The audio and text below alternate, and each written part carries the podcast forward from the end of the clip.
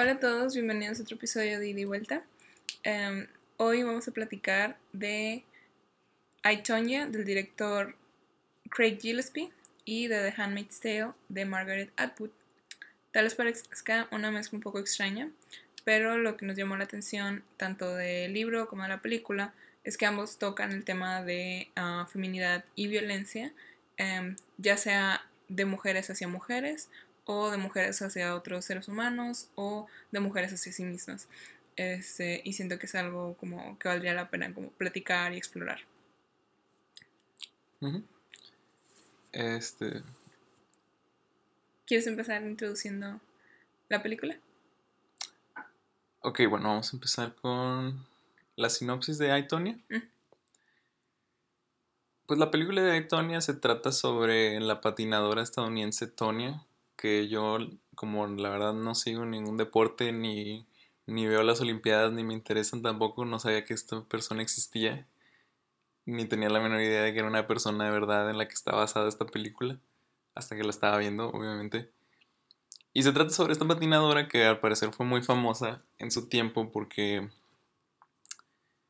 era un poco no muy convencional, mientras que al parecer de nuevo, todo esto es nuevo para mí, lo aprendí durante la película, pero al parecer el patinaje es un deporte muy elitista y muy selectivo y nada más las personas ricachonas pueden mandar ahí a sus hijas con sus abrigos de piel. Y, y Tonya se supone que pues es básicamente una, una chava redneck de Utah u Oregon, no sé, de un lado de... Era, era de, Oregon. Sí, pues era de Oregon. Este, de un pueblucho. Y no había, de hecho, esta mona no estudió la primaria ni nada para dedicarse al patinaje, pero venía de una familia muy pobre, eh, su mamá la tuvo que criar a ella sola, porque el papá los abandona cuando está ella pequeñita. De hecho, es una de las escenas ah, más emotivas de la película, cuando se va el papá. Toda la película es muy emotiva. sí, la neta es difícil escoger, Pero esa, esa a mí me llama mucho la atención, esa escena, cuando el papá los abandona y pues total, la mamá la tiene que criar sola y la mamá tampoco es así como que un angelito, de hecho es una mamá muy abusiva y pues hasta cierto punto puedes simpatizar con ella, ¿no? Porque es una mamá soltera que tuvo que criar a esta niña completamente por su cuenta y aparte pues lidiar con toda la, la basura de, del, que rodea la industria del patinaje, que son el elitismo y que todo le hacían el feo a Tonia porque no era rica y traía un vestido feo hecho a mano y este, no se paraba como las otras niñas y no bailaba las mismas canciones aburridas, clásicas que las otras. Y pues, o sea, ambas están bajo mucha presión, ¿no? Y bajo mucha... Ah, tienen muchos obstáculos enfrente, no nada más el hecho de, de tener que competir por un lugar en las Olimpiadas, sino encima todos los todos los obstáculos que les ponen en el camino nada más por el, por de donde, por el, por el hecho de venir de orígenes más humildes, pues. Y pues a pesar de eso, la película se trata de cómo Tonya sobresale y logra incluso ganarse un puesto en las Olimpiadas, pero las cosas no salen del todo como se esperaba, termina dando una mala, termina dando un mal desempeño porque digamos que tiene algunos problemas de abuso de sustancias y de... pues se va a unas fiestas cuando está en, en, las Olimpiadas y no se prepara bien para el momento del... De, para el momento en el que tiene que participar, ¿no? A diferencia de los otros atletas que normalmente están, tienen que estar súper concentrados en su deporte antes de participar pues ella no, como que le vale un poquito más de madre y termina haciendo un mal desempeño, no termina en un buen lugar, no gana ninguna medalla. Y pues hace cuenta que regresa a las Olimpiadas y ya no tiene vida, no tiene nada de nada. Está en una relación abusiva con su esposo y lo deja, pero a veces regresa con él y es como muy, muy típica de relación tóxica abusiva. Este, el esposo la golpea, ella se va y luego regresa. Y una vez la persigue con una pistola, pero se pone muy intenso el asunto. Este, y luego ella intenta volver a competir y esta es ahora sí como que su última oportunidad de lograr hacer algo con su vida. Y pues pasan ciertas cosas que probablemente para los que sí hayan puesto atención en los noventas a todo esto, a las noticias, ya sabrán qué es lo que pasó, pero yo no, porque nuevamente me, vale, me importó un comino. Hasta ahí no, no tenía ni idea de, la historia de ella, pero pues lo que termina pasando, ya de una vez voy a contar todo toda la trama de la película, ¿no? Spoiler alert. si no la han visto, um, este vayan a verla y luego regresen. Pueden ir a verla y luego continúan. Aquí los vamos a esperar. ok. Bueno, entonces, después de unos años de, de su primera participación en, las Olimpiadas, um, pues Tony está en un mal momento, no tiene trabajo, nadie la contrata para nada, porque aparte no tiene educación ni habilidades y pues si no era, o sea, si no era el patinaje, me das cuenta que ella no había hecho absolutamente nada con su vida y eso era todo lo que tenía. Y en eso se le acerca su antigua coach, la persona que la entrenó cuando estaba muy pequeñita para patinar y le ofrece la oportunidad de volverla a entrenar para participar otra vez en las Olimpiadas si ella quiere. Y pues obviamente acepta, ¿no? Y también es un momento muy bonito en el que se reencuentra con esta persona que la ayudó cuando, cuando no tenía nadie más que su madre. Y entonces se, empieza a preparar otra vez para las Olimpiadas y se sigue topando con la misma basura de siempre, de que a los periódicos y a los reporteros no les gusta que esta mona sea la cara del patinaje en Estados Unidos, porque ah, hasta eso es, es, la mejor patinadora de todos Estados Unidos y es famosa por un movimiento que pocas personas en la historia han podido realizar. El triple axel. triple axel, que da muchas vueltas en el aire. Es que, es que hay un double axel. El double axel es uno de los movimientos sencillos. El triple axel es dar una, vuelta y media más que el double axel. pero eso fue, o sea, esto lo sé porque me informé, o sea, cuando salió, cuando antes de que saliera esta noticia sabía que iba a salir Margot Robbie y soy fan de Margot Robbie, entonces para poder saber de la película tuve que saber todo de Tonya Harding y luego para saber de Tonya Harding tuve que saber qué era lo que le había hecho famosa y es básicamente este movimiento, el, triple axel, que ahorita ya más personas lo han hecho. Creo que ahorita en estos ah, olímpicos hubo el primer hombre americano que hizo el triple axel en una competencia olímpica. ¿Un, este, hombre? un hombre. Bueno, random, ese es el movimiento. Bueno, pues sí, es un movimiento muy difícil. y en, el, en ese entonces era la única persona en Estados Unidos, si quieren haberlo intentado en una competencia olímpica. que de hecho en la primera vez que participa no lo consigue. No me acuerdo si se tropieza. Creo que sí se tropieza, ¿no? Y como que lo, lo quiere volver a intentar, pero ya no puede hacerlo. Porque pues, no había entrenado y no estaba bien preparada. A pesar de que en todas sus competencias hasta ese punto lo había hecho Siempre, y, ajá, siempre y consistentemente. Pero pues supongo que la presión le afectó mucho o pues, nada más no, lo tomó lo suficientemente en serio. Este, y termina, termina fracasando. Entonces ahora sí, la segunda, la segunda Olimpiada en la que va a participar ya, ya está más grandecita, ya probablemente sea su última oportunidad de participar en los Juegos Olímpicos y como toda su vida gira alrededor del patinaje, probablemente sea la última oportunidad que tiene de hacer algo con su carrera como patinadora. Y pues, pues como es muy famosa y como es muy talentosa y viene de una casa medio, no medio, muy, abusiva y de un background, pues no, es exactamente la familia nuclear, pues, ¿no? O sea, es una familia rota, no tienen papá. Pues básicamente son su mamá y ella, no, no hay nada más. O sea, y su, y su relación es bastante agresiva. Sí, su, y su relación con su mamá aparte no es muy buena, hay mucha tensión y constantemente están peleando y gritándose. Entonces, pues prácticamente mm, es, no es exactamente la familia que querrías presentarle al mundo como una familia ganadora en las Olimpiadas, porque a los gringos al parecer les importan mucho las Olimpiadas. Yo qué sé, yo soy mexicano, nosotros nunca ganamos nada que nos importa, ¿no?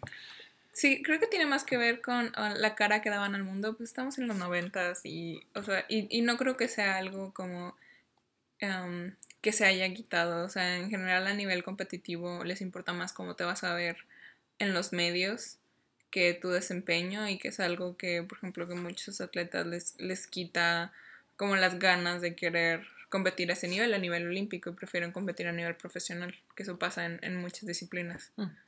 Pero ah, sí. Ni, siquiera sabía que había niveles diferentes. Sí, porque por ejemplo, para ser olímpico tienes que tener ciertas edades. Ah, tienes que ser joven, no, no tienes que. no puedes ser profesional. Creo que solo para ciertas. Para ciertas para ciertas disciplinas sí puedes ser profesional, pero tienes, o sea, obviamente no te pueden pagar nada por ir a los Olímpicos. Entonces, por ejemplo, muchos profesionales deciden de que no, pues si no me van a pagar nada porque voy a representar a mi país. Los casos más famosos han sido de tenistas, que por ejemplo Roger Federer o Nadal o este del Potro, que sí se presentan porque aparte los Olímpicos son, o sea, son como un spotlight nuevo para, como para competir ellos, ¿no? O sea, tienen mucha presencia personal. Pero fuera de esos casos, muchos atletas prefieren, o sea, como no ganan nada, o sea, monetariamente, los atletas profesionales prefieren como nada más no competir.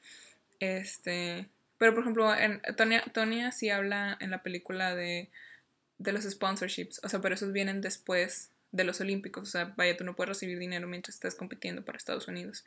Y eso también pasa con muchos atletas. Vienen de los Olímpicos y les dan mucho dinero. O sea, si tienen un buen desempeño, les dan mucho dinero para este pues para marcas o en general nada más para posicionarse este y porque pues son algo que América ya ama, ¿no? O sea, y eso tiene que ver también con, con cómo escogen el perfil de la familia. Entonces, por ejemplo, si vas a representar cuando llegues de los Olímpicos una marca, pues a ninguna marca le va a interesar una niña que se la pasa en las noticias porque a su esposa la, golpeó o porque se persiguió con su esposo con una pistola o porque otra vez hubo un escándalo, ¿no? O es algo que no les interesa representar simplemente, ¿no?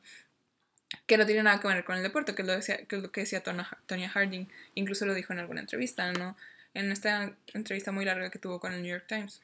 Este, pues es que nada de eso tiene que ver con el deporte, o sea, porque, porque importa, pero pues, o sea, tiene repercusiones, o sea, porque al final de cuentas es lana, hay lana por medio. Y sí, bueno. Esta película es un muy interesante vistazo a lo que implica el mundo de los deportes, que nuevamente no estoy absolutamente nada familiarizado con él. Pero no nada más son los sponsors, o sea, er, no, no, es nada más que nadie la quiera poner en la caja de un cereal o en en comerciales para tenis o cosas así. Ni siquiera los, los jueces ni siquiera le, le, dan el visto bueno para participar. Nadie le quiere dar buenas notas, incluso cuando ella está muy segura de que se merece una nota, si no perfecta, por lo menos una mejor nota que sus competidoras. Y... ¿Qué? Sí, ya por este punto ella se, había separado de su esposo abusivo para el punto en el que decidió volver a competir junto con su antigua entrenadora y es cuando ah, es cuando entra a estas competencias en las que les dan, le dan bajas calificaciones y cuestiona a los, a los jueces y es cuando el juez le dice de que pues no es que no solamente es o sea es tu vestido o sea ve a tu familia de que no, no, no te queremos ahí no y es algo que empuja a Tonia a ir a buscar a su mamá de nuevo que, con la que ya no vivía con la que ya no tenía ningún tipo de relación va y la busca de nuevo y... Trata como de volver a tener contacto con ella, tal vez perdonarse o mínimo tener como que hacer las paces. Ajá, mínimo aparecer en cámara y verse que están medio contentas, ¿no? O sea, era lo que le interesaba a Tonya. Si quieren mendar las cosas y tratar como de reparar sus relaciones rotas para poner, poder por lo menos poner una cara bonita que a lo mejor le, le incremente sus posibilidades de competir a nivel olímpico. Y, es el problema, ¿no? O sea, porque eso es lo que le hace buscar de nuevo a su mamá y le hace de nuevo buscar ah, a su es ex esposa. Ya vamos a llegar a lo que es el meollo del asunto, ¿no? Ajá. Que toda la película se la pasan haciendo como referencia a este evento que nos, para los que estamos mal informados como yo, no tenemos, no sabemos muy bien qué fue lo que pasó, nada, sabemos que al parecer pasó algo muy malo.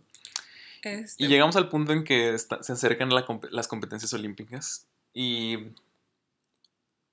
pasa que antes de que compita en, supongo que son como competencias preliminares nacionales o algo por el estilo. Son, Tonia va a competir en una de ellas y justo antes de que compita le llega como que una especie de amenaza anónima.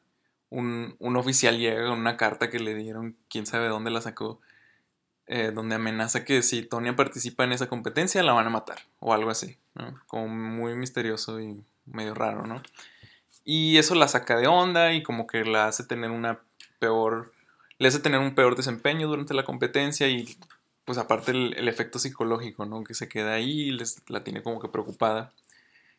Y tiene una competidora, que es otra chavita gringa, que también está perfilada para ir a competir en los Olímpicos con ella. Ya por este punto, Nancy Kerrigan empezó a ganar tracción un poco, o sea, ya era competidora ah, en los primeros Olímpicos de Tonya Harding, pero no estaba al nivel de, de Tonya. Tonya era muy, muy buena para estos Olímpicos, pero ella empezó a ganar tracción en los últimos cuatro años, especialmente por porque era una niña rica, era muy talentosa, este, tenía como todo el perfil que buscaban uh, el Comité Olímpico para enviar, entonces eh, fue como la que, la que más se perfilaba para ocupar no solamente un espacio, sino para ganar una medalla de oro en los Olímpicos, este, que es Nancy Kerrigan. Y bueno, todo esto pasó en 1994 por si tienen duda, todo pasó en 1994. El año en que nacimos. El año en que nacimos todo pasó. Eh, entre esas cosas pasó este todos estos acontecimientos que suceden. Pero bueno, entonces está sacada de onda Tonia por lo de la amenaza que le hicieron y trae en la mente a esta competidora que pues posiblemente sea la persona que le puede quitar su lugar en los Juegos Olímpicos.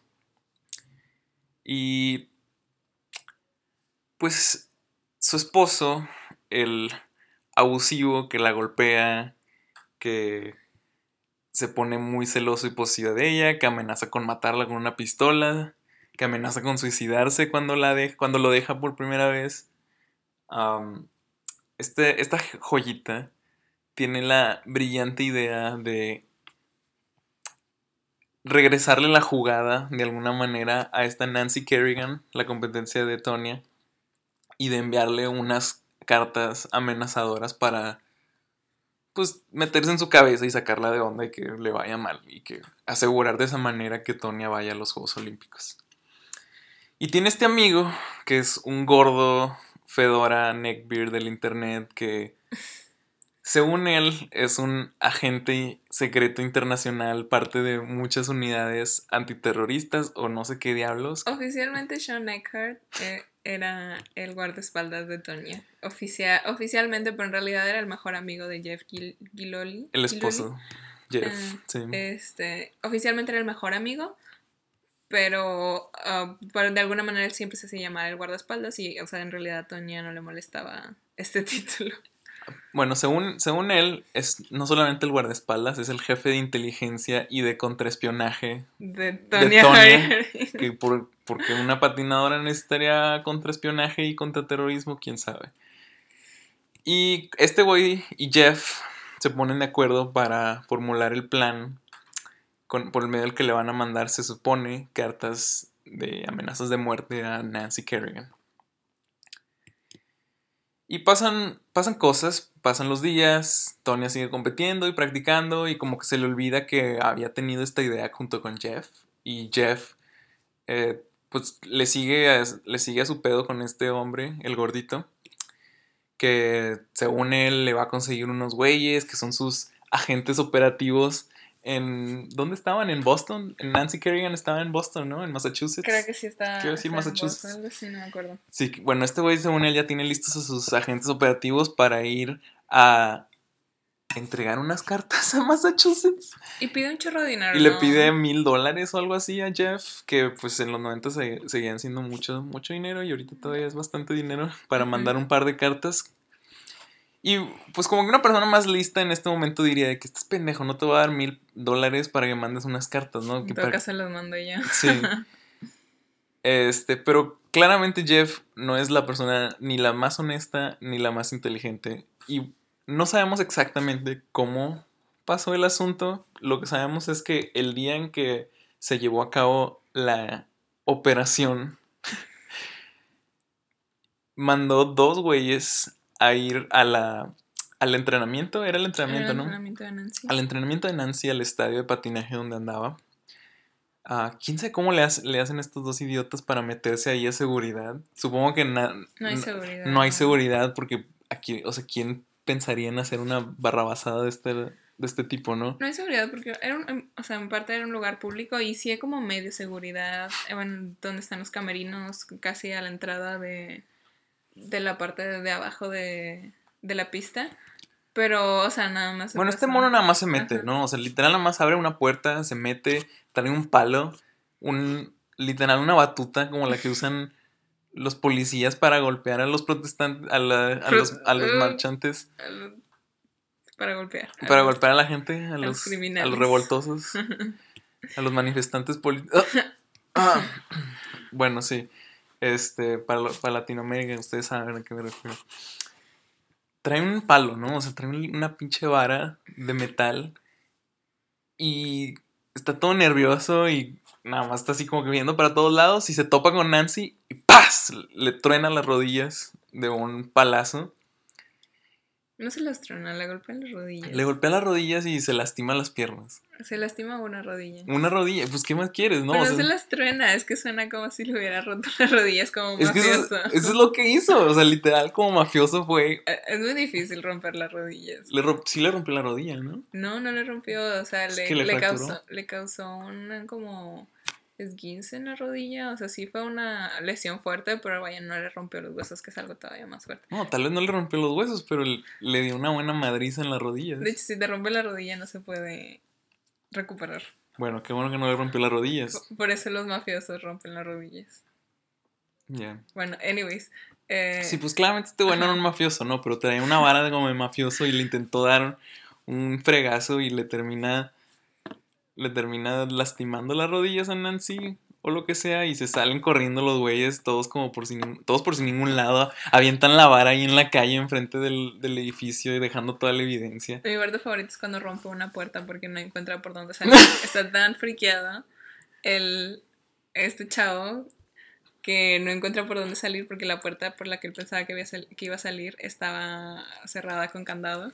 Y, y en vez de buscar otra puerta, nada más la rompe y prende todas las alarmas. Sí, Y aparte se cae afuera y es un desmadre. Probablemente es mi parte favorita de la película. Es una secuencia muy chistosa ver a los dos agentes secretos más incompetentes de la historia Sí, llevar a cabo el, el hit más mediocre también de toda la historia. que eran dos güeyes que estaban bien mensos, la neta. Y- Pero bueno, total, el, el pedo es que este güey claramente mandó, la, mandó a... Si no, si no la mandó matar, la mandó lastimar o de alguna manera que estos güeyes la intimidaran. Y quién sabe si les mandó decir de que vayan y la- lastimenla para que no pueda participar o si les habrá dicho otra cosa. Nunca vamos a saber, ¿no? Pero el pedo es que es- eso es lo que terminó pasando, que este güey prácticamente financió a un par de hitmen para que fueran a golpear a Nancy Kerrigan con el dinero de, de Jeff, ¿no? Entonces ahí ya de entrada todos están implicados en el asunto. Y obviamente porque en Estados Unidos la ley sí funciona, el FBI los tiene de sospechosos inmediatamente, si no pasan como 24 horas y ya, ya están encima de, de Jeff, ¿sabe? Y y ya de de Jeff y de Tony y des- del gordito y ya saben que ellos dos fueron los que lo, lo mandaron a hacer. Que, ellos, que entre ellos tres está el, el plan, ¿no? Que entre ellos tres se hizo el plan. Porque también, aparte, o sea, estos dos incompetentes dejan todo, toda la evidencia, usan una tarjeta de crédito para escaparse y los agarran así en cinco minutos porque están bien brutos. Y acá el problema fue más am, hasta qué punto estuvo involucrada Tonya Harding o si estuvo involucrada all. Entonces, por ejemplo, lo que sostiene hasta el día de hoy Tonya Harding es que, o sea, ella, ella lo único que sabía era de las cartas y pues en realidad no estaba como que ni, ni, ni de acuerdo ni en desacuerdo, solamente estaba como, pues era algo que Jeff quería hacer como para demostrarle su cariño y de alguna manera lo acepta. Aunque la película sí presenta un pedazo de evidencia que se encontró el FBI, que es una nota escrita en- a mano por, Por Tonya. por Tonya, donde están las fechas de los entrenamientos de Nancy Kerrigan y el nombre del, del lugar donde entrenaba. Y pues la película también, o sea, tienen a un mono que hace como que, el- que hace el papel de una especie de reportero que está narrando todo, toda la película o partes de la película y que también menciona así como que, bueno, pues ¿para qué quieres las, los horarios de, de una persona? Los horarios de- ¿Para qué quieres los horarios de entrenamiento de esta mona si lo único que querías era mandarle cartas, ¿no? ¿Y por qué, por qué le escribirían a Tonya? Ujú. Y, o sea, y es como que esta duda que siempre estuvo en los noventas y fue en lo que más, no, no solamente en lo que más centraron, o sea, en realidad ah, la carrera de Tonya, de Tonya no solo quedó destruida legalmente, sino, o sea, desde antes ya se estaba, ya está destruyendo, o sea, se volvió un chiste, se volvió, o sea, en ella como la única culpable, la pusieron como si ella se hubiera puesto a golpear a Nancy. Sí, básicamente la cruci- cruci- crucifican a Tonya en todo esto porque los medios, pues, así son. Y, y pierde toda su carrera por, Prim- primero no saben si dejarla participar en los Juegos Olímpicos, que finalmente la hacen disculparse en público, como les encanta a los gringos, y terminan participando en los Juegos Olímpicos, ¿o no? Sí, termina participando, pero no gana. Pero no le va bien. eh, Nancy gana, creo que la medalla de plata. no está muy claro por qué, o sea, si nada más se sentía culpable o si no había podido practicar por todo el estrés de los, del asunto y del caso. Pero pues total, le va muy mal. Igual que la primera vez, no hace el triple axel, no gana ninguna medalla y Nancy termina quedando en un mejor lugar que ella. Y siendo así como que la, La heroína. de la historia. heroína de la historia, sí. Y ella la villana, ¿no? Y pues toda la película se trata como de explorar la vida de Tonya, las circunstancias que la llevaron a ser la persona que era, la patinadora que era. Y el final es muy triste, ¿no? Porque al final resulta que le prohíben la- no solo la participación en cualquier tipo de torneo de patinaje, le prohíben patinar, así prácticamente, ¿no? De que Patinar a nivel competitivo y enseñar a nivel competitivo. Sí, o sea, prácticamente le prohíben de que poner un pie en un ring de hielo. Sí, o sea, en una pista de hielo no puede, no puede entrar a nivel competitivo simplemente. O sea, no puede casi casi hablar con nadie que esté a nivel competitivo porque los va a descalificar automáticamente. O sea, le quitan todo el patinaje competitivo a ella. Sí. Y pues sí, casi casi le dicen así que tienes prohibida la entrada a todas las pistas de patinaje en el mundo, ¿no? Eh, y pues claro que eso la destruye, ¿no? Porque esta persona lo único que tiene en su vida es el patinaje, ¿no? Todo lo demás o son relaciones fracasadas o una vida desperdiciada porque nada porque nunca pudo estudiar ni hacer otra cosa porque estaba completamente dedicada al patinaje, ¿no? Y es, es una historia muy trágica al final. Y, y aquí entran otros elementos que, o sea, que son interesantes cuando, cuando analizamos violencia, que es pobreza, este, porque en realidad, o sea, la mamá de Toña era una mesera.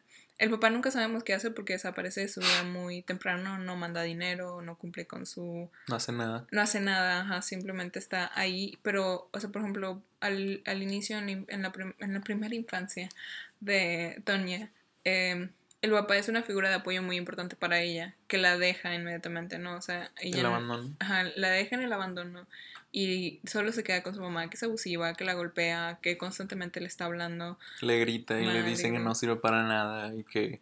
Porque la mamá tiene estas ideas enfermizas como de que si a Tonya no le dices que no puede hacer algo, nunca lo va a hacer y que tiene que a su manera motivarla diciéndole que no vale nada y que es una basura y insultándola y abusando verbalmente de ella y físicamente en muchas ocasiones también.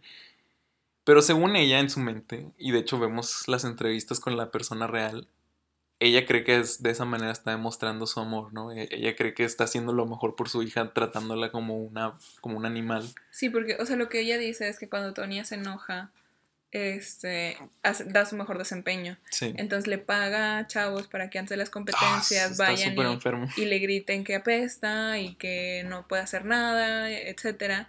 Así que imagínense los peores comentarios de Twitter. Si la, la escoria del internet. Twitter eh, en eh, persona. Esta, esta mujer les paga para que vayan en persona a decirle esas cosas a su hija en su cara. Y, y si no, o sea, cada vez que la ve, em, ella lo hace, ¿no? O sea, no, no puede ver a Tonya sin decirle. Y tiene como, ajá, eh, again, tiene como que esta idea retorcida de amor que solamente pasa a su hija. Y por ejemplo, pues Tonya se casa con su primer novio, o sea, Jeff es. Jeff. Jeff es la primera persona que ella ve fuera de la pista de patinaje, porque, o sea, si no está patinando, está en su casa haciendo tarea, ¿no? O sea, eh, toda Claro. la vida de Tonya es el patinaje. O trabajando simplemente O para poder pagarse la co- para poder comer, ¿no? Porque el patinaje al parecer no te da ni, ni un 5. Ajá, y, y pues este chavo estaba ahí. Nu- nunca dicen por qué estaba ahí. ¿Quién? ¿Jeff? Jeff. Pues, por- pues porque eran novios, ¿no? De la No, prepa. pero antes. Como que antes. Él estaba parado ahí en la pista. Ah, pues se conocieron en la pista de Los adolescentes van a patinar. Pero no estaba, o sea, estaban, era, era una clase de mujeres, pues. O sea, solo estaban las niñas y los papás de las niñas en Pues, clases. No sé. Y este, y estaba este Jeff y Sean. De que, y de hecho sí dicen de que le preguntaron de que por qué estaba ahí, él dice que no sé. bueno, Ajá, que nada más es una cir- circunstancia muy extraña. sí, pues Jeff es un personaje no muy agradable. Es- la única persona más antipática que Jeff, yo creo que es el gordito, que es su mejor amigo. Y creo que también, por ejemplo, um, Jeff representa muy bien esta. Es que es una historia muy, muy, ah, ya muy escuchada sobre cómo es un buen novio hasta que te casas con él. Que Este, tampoco era muy buen novio porque Ajá, la que golpeaba incluso cuando eran novios. Ajá, exacto, pero por ejemplo, en, en la historia que cuenta Tonya es de que... eh, Él cambió cuando Ajá. fue... No, dice de hecho cuando cambió... hizo el triple cu- axel. cuando Sí, cuando regresa de su primer competencia olímpica. No, no es primera competencia olímpica, es cuando... O de su tour o algo así, ¿no? Cuando gana, o sea, los preliminares para los olímpicos. Porque ella se va, ¿no? Se va como que de tour a competir a diferentes lugares. Y cuando regresa es cuando, según ella, es cuando todo Ajá. cambió y Jeff se volvió completamente diferente. Que, eh, que igual y sí, igual y no, igual y nada más ella estaba en un mejor lugar emocionalmente. Sí, sí, sí. Y, ah, y tienen más problemas de violencia, etcétera. Y, por ejemplo, ella, ella estaba muy feliz de haber salido de su casa, o sea, porque ya no quería estar con su mamá y ya no quería ser abusada, ¿no? Básicamente. Entonces ella encuentra como, ¿cómo se dice? Encu- encuentra como una forma de sentirse mejor con Jeff, pero luego regresa de su tour y se da cuenta que en realidad lo que tienen no es suficiente ni para sus aspiraciones, ni para lo que ella quiere y, ah, y empiezan a tener peleas mucho más violentas en las que, o sea, que- creo que lo que me llamó mucho la atención es que no solamente presentaban a Jeff golpeándola, sino a Tonya golpeándolo a él. Mm. Este, y eso es algo que, por ejemplo, me recordó mucho a, me acuerdo que en una plática que dio en el TEC una de las estereotipas, este, que hablaba de, de que, o sea, se habla muy poco de, o sea, las mujeres son violentas em, cuando tienen el poder y por lo regular, o sea, cuando tienen poder, igual que los hombres, o sea, pueden ser violentos cuando tienen poder y las mujeres son más violentas dentro de la casa, entonces los círculos de violencia dentro de la casa am, no pueden ser ah, evitados por, ah, por lo mismo que no se quiere hablar, no se quiere tomar acción suficiente sobre, am, sobre que las mujeres salgan de la casa, ¿no? O sea, porque las mujeres no tienen ningún poder fuera de la esfera doméstica. Y, y por ejemplo, este es un, un ejemplo, ¿no? O sea, el hombre golpea a la mujer, la mujer golpea al hombre, se separan, vuelven otra vez, se siguen golpeando, etcétera, ¿no? O sea, ah, sin romper ningún ciclo de violencia. Incluso cuando ella ya estaba dispuesta a hacerlo, vuelve a esto porque al parecer es lo único que la va a llevar, o sea, en su mente es lo único que la va a llevar a los Olímpicos. No conseguir una mejor pareja o eh, estabilizar su vida o ser un poco más independiente o cosas Sí. por el estilo. No, es volver con su pareja abusiva y reconciliarse con su madre abusiva. Sí. Este, que eso es lo único que conoce como familia. Y Sí, que tú bien lo dijiste cuando salimos del cine, ¿no? Que es una persona que toda su vida lo único que ha conocido es la violencia. La violencia como forma de cariño, la violencia como forma de una de relación romántica. Literalmente la violencia es lo único que sabe. La y es una persona muy violenta, Tonia, por lo Ajá. mismo, ¿no? O sea, es una persona que no se aguanta las ganas de, de gritarle a los jueces cuando la califican mal, que se para en medio de la pista a gritarles y que les grita a los reporteros. Y creo que golpea a un reportero también en algún un punto, ¿no? Igual eso ya no, eso ya me lo imaginé yo. No, creo que no. Este, bueno, no, no recuerdo muy bien, pero sí, en general siempre está gritando, ¿no? O sea, Sí, este, le grita a su entrenadora, que aparte su entrenadora es como, este, es una persona muy ajá. callada y cu- bien cuidada y propia. Y aparte la despide, ¿no? Creo que es la primera vez que falla su triple axel. Sí, está Este, tan enojada que despide a su entrenadora porque la entrenadora le está diciendo que no puede estar. Sí, no, no, no, no falla su triple axel, este, le dan mala calificación. Ya, sí, le dan mala calificación y la entrenadora le, le está tratando de explicar que pues podrás tener mucho talento, pero los jueces esperan ver algo más, esperan ver que aparte de talento tengas una cierta imagen, una cierta presencia. Creo que esa fue justo después cuando le dice al juez que, a la, a la juez que le dé que le dé 5 mil dólares para poderse comprar un buen traje. Sí, sí, sí, es- exactamente Es cuando les pregunta que, qué pedo, ¿por qué no me dan una buena calificación? Y Ujú. una de las jueces le, le responde muy cándida de que, no, pues mira tu, tu atuendo, ¿no? El atuendo que ella misma se bordó a mano. Y le dice de que, a ver, pendeja, pues dame 5 mil dólares y me compro uno bien chingón como las otras monas. Y pues obviamente eso no le ayuda, ¿no? Y la entrenadora le está tratando de explicar de que ese tipo de desplantes no le van a ayudar en nada a su carrera, ¿no? Y pues, ¿qué hace? Pues tiene otro desplante y le grita a su entrenador y la despide. A su, su entrenadora original, que luego es la que la intenta entrenar para que vaya a los Olímpicos por segunda vez. Y de hecho, o sea, la entrenadora es como esta figura como que, o sea, que trata como de, de sacar lo mejor de Tonya, pero siento que al mismo tiempo como no, o sea, sacar lo mejor de Tonya no, no implica para la entrenadora ni violentarla, ni este simplemente decirle que hace todo bien. Pues es una figura que Tonya no, no quiere en su vida. Y, por ejemplo, la entrenadora que consigue después la vemos tampoco porque lo único, o sea, las, las únicas veces que, que la vemos es diciéndole de que es que no te quieren, de que demuéstrales que tú puedes y tú lo haces muy bien y tú eres perfecta y cosas así, que por ejemplo no ayudan en su desempeño en la pista, o sea, eso es, eso, es lo que la hace ser peor, o sea, el estar cómoda con lo que hace. Y, y es lo que no hacía su entrenadora, ¿no? O sea, le decía que o sea, vamos a mejorar, ¿no? Sí, su entrenadora la motivaba desde un lugar más saludable a mejorar en base a, sus errores, ¿no? Y aprender de sus errores y a ver las cosas como son. Y, y siento que, o sea, la película se me hace interesante desde, esa perspectiva, porque incluso vi comentarios de que, o sea, ¿por qué le están dando tanta, tanta luz? Porque aparte, a partir de esta película, Tonya Harding pudo hablar, ¿no? O sea, siento que en, en los noventas no tuvo la oportunidad de contar su historia y para eso tuvo muchos spreads, o sea, tuvo una entrevista muy larga en el New York Times, ah, apareció en screenings con, junto con Margot Robbie, este, y hizo muchas entrevistas, etcétera, ¿no? Este, y vi comentarios así como que porque le están o sea, ya en la, en la era del Me Too, porque le están dando espacio a una mujer que estuvo involucrada en, en golpear a otra mujer, ¿no? O sea, que, que parte de sororidad Em, representa eso, ¿no? O sea, ¿por qué estamos viendo ese tipo de películas? Pero creo que, o sea, es importante porque, o sea, no podemos ignorar el hecho de que la violencia existe con las mujeres y, y que esa violencia es también algo que está causando daño a la sociedad. Sí, y de que ella también puede ser una víctima al mismo tiempo que pudo haber tomado parte en victimizar a otra persona. Y, si que aparte sean moralistas, Nancy no le pasó nada. Terminó yendo a las Olimpiadas y quedó en tercer lugar o algo así. Y ganó una medalla, exacto.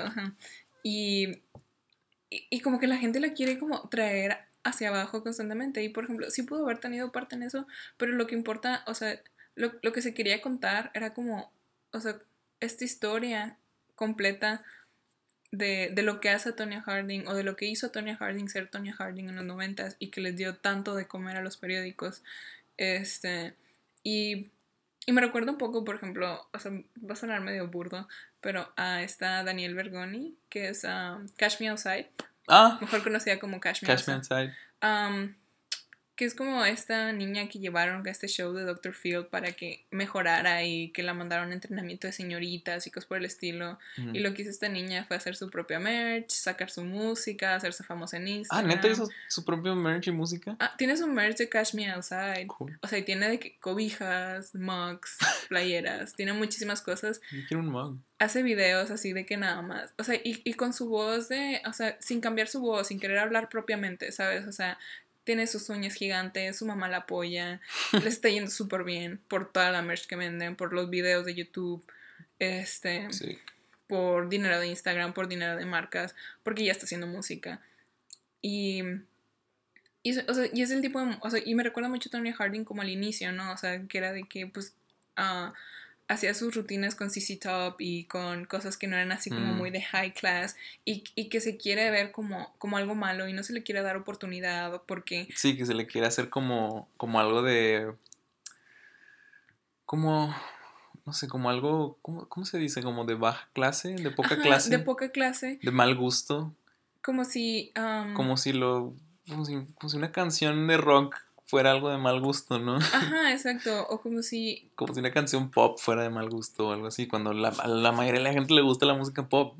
Ajá, exacto. Y, y siento que, o sea, tiene que ver con.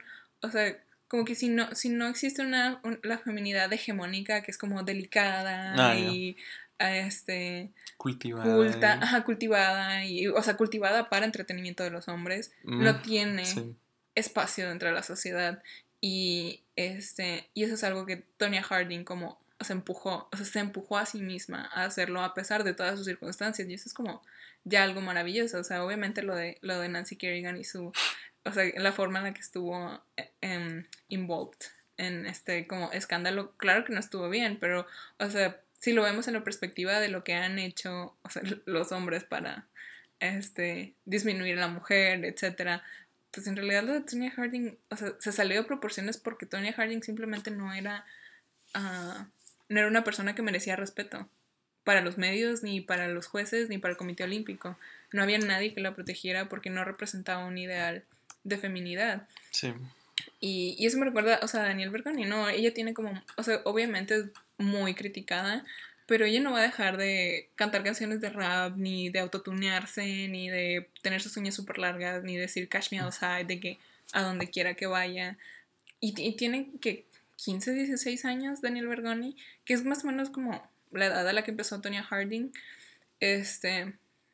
Y es como, o sea, estas es como formas diferentes de feminidad que, que encuentran su espacio a pesar de que la sociedad le sigue diciendo como que, o sea, esto simplemente no tiene espacio o te vamos a criticar hasta el punto en el que ya no existas porque no te queremos. Uh, se van a seguir encontrando la forma de, de empujarse y de hacerse ver y de decir como, o sea, esto es a lo que pertenecemos, esto es lo que conocemos. Que aparte por hacer la apología una vez más de Tonya, si querían crucificar a alguien, ¿por qué no crucificaron al mendigo gordo que mandó los matones estos? O al Jeff, que fue el que puso la lana para hacer todo el asunto. No, pero lo que tiene que ver es con eso, o sea, tiene que ver con que Tonya Harding no era alguien para ser respetado. Y si de por sí la mujer no tiene alguien, no, o sea, la mujer en general eh, no merece un espacio dentro de la vida pública. Este, pues menos una mujer que no representa ciertos ideales. Entonces, por ejemplo, y, y por ejemplo, esta pieza del New York Times ah, la relaciona un poco con, con lo que pasó con Mónica Lewinsky, que ella fue crucificada cuando, de hecho, o sea, deberíamos estar hablando de que, o sea, si, si el jefe, si tuvo una relación con su jefe, que ni siquiera era su jefe, sino el jefe del jefe del jefe, o sea, era el presidente de los Estados Unidos, y ella trabajaba para la Casa Blanca, estamos hablando de algo que se puede considerar violación incluso. Sí. Este Por lo menos es una forma de acoso sexual, ¿no? Ajá, exacto. Incluso si, o sea, no existe consentimiento cuando se están hablando de jefes, porque es tu vida profesional la que está en juego. O sea, no hay forma de que tú, tú, puedas dar consentimiento, ¿no? Y se crucificó a, a Mónica Lewinsky y se crucificó a Hillary Clinton por perdonar a Bill Clinton. Sí, aparte de Hillary Clinton, ¿no? Que es como que. que tiene que ver ella en todo eso. Ah, exacto. Y uh, le costó a Hillary Clinton el voto de las mujeres contra Barack Obama. Sí. Este. Y ellas dos fueron las que fueron crucificadas por el público. No, pues hasta la fecha, ¿no? O sea, ya, ni, ya ni siquiera es candidata ni nada del Partido Demócrata y los bichos republicanos siguen hablando de que pero ¿qué onda con Bill Clinton y Mónica Lewinsky, no? Y como que, ¿qué tiene que ver eso con Hillary Clinton? Ajá, en todo caso, o sea, si quieres crucificar a alguien, ahí está Bill Clinton, ¿no? O sea... Sí, cuando Bill Clinton esté tratando de reelegirse, pues entonces sí, es relevante, ¿no? Pero nunca ha sido relevante cada vez que lo mencionan. Y incluso en ese momento Bill Clinton no fue relevante, o sea, fue relevante en cuanto a su caso de impeachment, que después fue withdrawn, este, y pero en, todo caso, o sea, nada más hablo así como he was cheating on his wife cuando estamos hablando de un problema mucho más profundo, es de que estaba acosando a una intern, que es como lo más bajo en la escalera de la Casa Blanca. Sí. Para tener sexo con ella, para conseguir sexo de ella, que eso es un gran abuso de poder. Claro. Y nunca se habló de abuso de poder, nunca se habló de violación, nunca se habló de acoso ni de abuso, sino de Mónica Lewinsky, la zorra que estaba como sexing her way up in the White House, ¿no? Sí. Y, y, fue apestada, o sea, de la misma manera que fue apestada Tonya Harding por, um, por lo de Nancy Kerrigan. Por, sí, por un papel que nunca va a estar muy claro exactamente si tuvo uno y cuál fue, nada más por el hecho de estar involucrada en el escándalo, casi casi. Y, y eso nos lleva a, a The Handmaid's Tale, este, es un libro que ya he tenido ganas de leer y que de hecho ganó mucha... Um, llamó mucho la atención porque, em, bueno, por la serie Netflix, que es... Em, que también fue muy famosa la serie Netflix, y porque unos protestantes, um, cuando sucedió todo esto de, de que la administración de Trump quería quitar, quería no hacer obligatorio para los seguros dar birth control que de hecho lo, pasó Trump, fue una de sus primeras cosas, las primeras cosas que hizo, que no, es obligatorio y pues es básicamente algo que tienes que pagar extra a tu seguro para que te den. Entonces una, uh, una Sorry. Una serie de protestantes se vistió como de handmaids y se puso a dar vueltas uh, como enfrente de la Casa Blanca o enfrente de capitolios y cosas por el estilo. Y, y las marchas de mujeres salían mujeres vestidas como handmaids. Este, Pero como, ¿por qué? Am, aquí va la historia. Si no han leído The Handmaid's Tale, yo lo recomiendo mucho. Es un, es un libro muy interesante. No siento que sea una narración como muchas otras que he leído. Y pues The Handmaid's Tale em, tiene un lugar en este futuro distópico en el que cae una bomba, hay radiación, em, por lo mismo hay problemas políticos y este, como el orden político estable es religioso y impuso una, una, una especie de constitución moral en la que las mujeres no pueden trabajar, etcétera, solamente los hombres y trabajar para el gobierno, son militares los hombres y solamente las esposas tienen como un lugar privilegiado en la sociedad. El resto de las mujeres o son unwoman porque fueron protestantes en contra del régimen o porque ah, tienen como radiación o no pueden dar a luz. Mm, Y las otras mujeres, porque están divididas, eh, la- eh, las unwomen están en las colonias, que son lugares que por tanta radiación, o sea, o hubo guerras, o sea, que por tanta radiación no se puede vivir ahí, mm, o hubo guerras y hay una, una cantidad de muertos tan exagerada que no pudieron hacer nada con los cuerpos, entonces nada más apestan y no puede crecer nada.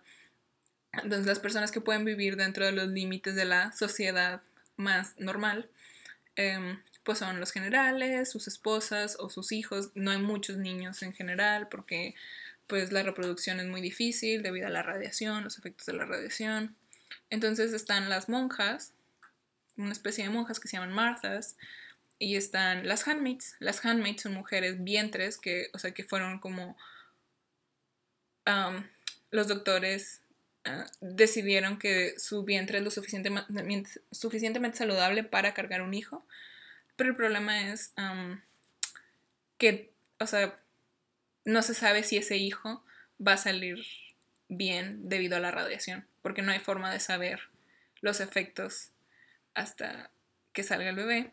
Y pues si, el bebé sale con efectos de radiación, pues solamente son tirados. O muchos bebés salen muertos, etc. Entonces, el deber de las handmaids es repoblar la tierra. Y ellas sirven como vientre para parejas casadas, para generales y para sus esposas. Porque las esposas, eh, bueno, esto sucede cuando las esposas ya no pueden tener hijos. Y nosotros conocemos la historia de Offred. Este, y Offred cuenta toda su historia, de cómo llegó ahí, etc. Pero, eh, um, o sea, de cómo era la población antes de que el régimen estuviera ahí, de cómo se fue adaptando la sociedad después de, de la radiación y de las guerras, etc. Y cómo ella fue básicamente forzada a ser una handmaid. Le quitaron a su esposo, le quitaron a su hija. Em, y ella nos va contando poco a poco su historia, pero lo, lo, lo más interesante es cómo se convierte en una handmaid. O sea, ellas van a escuelas. Antes de ir a las casas a servir como handmaid, em, van como una especie de escuela donde les enseñan videos de la vida pasada o de las on women o de cómo la vida antes era peor y muestran como videos de videos eróticos de mujeres siendo abusadas y cosas por el estilo y, y, o sea, y les decían de que vean a esta mujer que estaba siendo amarrada y golpeada para el placer de los hombres, etcétera y les hacen ver eso así como para que ellas tengan asco y sientan de que, que la situación que tienen es mejor que cualquier vida pasada, ¿no? Es como una especie de brain, brainwashing. Y pues básicamente todo, todo, todo el sistema de handmaids y de las mujeres se basa en este en que las mujeres tienen que uh, cumplir solamente el rol de procreación y o de proteger la espiritualidad. Eso es lo, a lo único que se dedican las mujeres. Y, y hablan, por ejemplo, de movimientos feministas de antes, que por ejemplo la mamá de Offred, de la que nunca, o sea, a todas se les cambió el nombre. Y se les cambia el nombre constantemente. Entonces, nosotros no, nunca llegamos a saber el nombre real de Offred. Este, Offred habla de que su mamá este, era feminista y era de las que estaba en contra del régimen, etc. Y este y de cómo ellas hablaban de una sociedad donde solo hubiera mujeres, porque, o sea, obviamente en un mundo, en un lugar de caos, o sea, después de guerras y cosas por el estilo, pues los niveles de violencia aumentan, especialmente aumentaron los niveles de violencia contra la mujer. Entonces los como los grupos feministas estaban tratando de como de empujar a que hubiera más regulación en cuanto a violaciones, en cuanto a violencia contra las mujeres, etc. Y luego ella piensa y dice que, y, o sea, ellos buscaban más como algo mucho más radical, como una sociedad basada en la mujer, ¿no? Y, y como que retoman las, las Marthas, retoman esta narrativa y dicen que sí, pues es que tenemos lo que ellas querían, pero mejor y más espiritual y cosas por el estilo, o sea que es una sociedad basada solamente en las mujeres, porque los hombres solamente pueden trabajar para el gobierno y las mujeres son las que se dedican a toda la vida, como, como si toda la vida fuera nada más comer y tener hijos y rezar. Pero ellos dicen de que sí, o sea, las mujeres hacen todo, ¿no? O sea, de que comer, tener hijos y, rezar.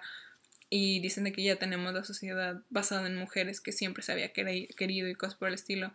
Pero pues este, las handmaids son golpeadas y si disienten, o sea, las handmaids son, son abusadas hasta el punto en el que, o sea, tienen mucho miedo. Y hay una escena muy, muy padre en la que, o sea, son constantemente probadas, o sea, son pitted against, against each other.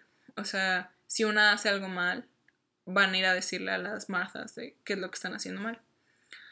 Y llega un punto en en la narración en la que están en una asamblea porque pues cuelgan a las que a las que se escapan o a las que intentan matar a los militares o etcétera están en la asamblea donde cuelgan y tienen como un evento especial porque hay un hombre que es acusado de violación de violación y de matar a un bebé que es como o sea uno de los peores crímenes en ese en ese entorno en general es un crimen o sea, muy fuerte, pero en ese entorno, o sea, lo único que hacían las mujeres era tener hijos, ¿no? Y, y un buen hijo es como algo que es, mucho, ¿no? Y pues este güey que es acusado de violación, que es acusado de haber matado a un bebé, eh, ellas están alrededor, avientan el hombre y la dinámica es que en cuanto la Martha suena el silbato, pueden hacer lo que quieran hasta que vuelvan a escuchar el silbato. Pues básicamente es matarlo, ¿no? A golpes, no, no tiene ningún tipo de arma ni nada, o sea, básicamente las tienen ahí para matar a este hombre a golpes. Y una de las compañeras de, de Alfred, que se llama Offglen, va corriendo y lo empieza a golpear, lo empieza a patear en la cabeza. Y luego ya todas van encima de él. O sea, Offred no se puede mover porque dice, que qué es esto que está pasando? Y después a Offglen le cuenta que, que él no había hecho nada. Y le dijo que ¿por qué hiciste eso? O sea, ¿por qué lo mataste? Y dice que porque él es parte de la resistencia. Lo cacharon siendo parte de la resistencia y mi, o sea, como mi forma de cariño hacia él fue tratar de matarlo lo más rápido posible, porque si no lo mataba yo, quién sabe qué le iban a hacer como a estos bárbaros, porque aparte son, o sea, tienen sistemas como de tortura contra hombres y mujeres, así como, tienen todo un sistema de tortura, ¿no? Es como una sociedad muy medieval-ish, pero en el futuro. Y lo mata, y, o sea, lo mata a golpes, lo mata a patadas, todas lo matan a patadas, lo arrancan, y etcétera. Es como, es una de las escenas más crudas de la novela. Y, y siento que es otra forma, o sea, estábamos hablando como, por ejemplo de violencia siendo lo, lo único que conocían y, de violencia como una parte de, um, en general como violencia como la única forma de, de tener una vida pero aquí estamos viendo violencia como una forma de, compasión, ¿no? O sea, en general las, las handmaids no son incitadas a la violencia, en general las mujeres en esta sociedad no son incitadas a la violencia, como en general se supone que las mujeres no son incitadas a la violencia, pero en este, o sea, cuando ves que Offglen va corriendo contra este hombre y tú dices de que, o sea, Offglen fue la que fue violada, o sea, a Offglen le quitaron un hijo, y estás de que, pero es que, o sea, nosotros no sabemos si Offlen tiene un hijo o no. O sea, hasta donde sabemos, Offlen no tiene nada. Y la forma en que ejerce violencia, o sea, no tiene ningún hijo, pues. Y luego ya Offlen cuenta que, pues, en realidad este chavo era parte de la resistencia y que trabajaba con ellos y que le están imputando crímenes falsos nada más para, para matarlo y que el chavo ya tenía muchos, mm, o sea, tenía como semanas desaparecido y ya estaba todo maltrecho y claramente no le iban a matar ellos. Entonces um, vemos a Offglen como demostrando este, este, este rage, pero para tener un poco de misericordia, ya que están en como situaciones muy extremas en las que esta forma de asesinato es la única forma de demostrar compasión este, hacia sus compañeros cuando están viviendo en un mundo que es como muy opresivo, pero que, donde la violencia es sistemática y no todos la pueden ejercer. Y, y siento, que, siento que es interesante ver las dos, las dos formas de... tanto en un mundo en el que vivimos, de violencia, tanto en el mundo en el que vivimos, donde está esta Tonya siendo una niña que está tratando de salir adelante con y a pesar de toda la violencia que ha vivido y tenemos ah, un futuro distópico en el que si no nos cuidamos, tal vez la única forma, si no cuidamos nuestros derechos, tal vez la única forma de tener compasión con los demás va a ser ah, matarnos a todos. Bueno, esto ha sido todo por hoy. Esperamos que les haya gustado mucho este episodio. Nos vemos en marzo. Este, vamos a hablar de las emociones. Va a estar muy padre, va a estar muy interesante. Este, me dice Juan Pedro que es como Pieces Season. Entonces nos vamos a poner muy emocionales en marzo. Este, nos vemos hasta el siguiente episodio. Gracias por escucharnos. Bye bye. Bye.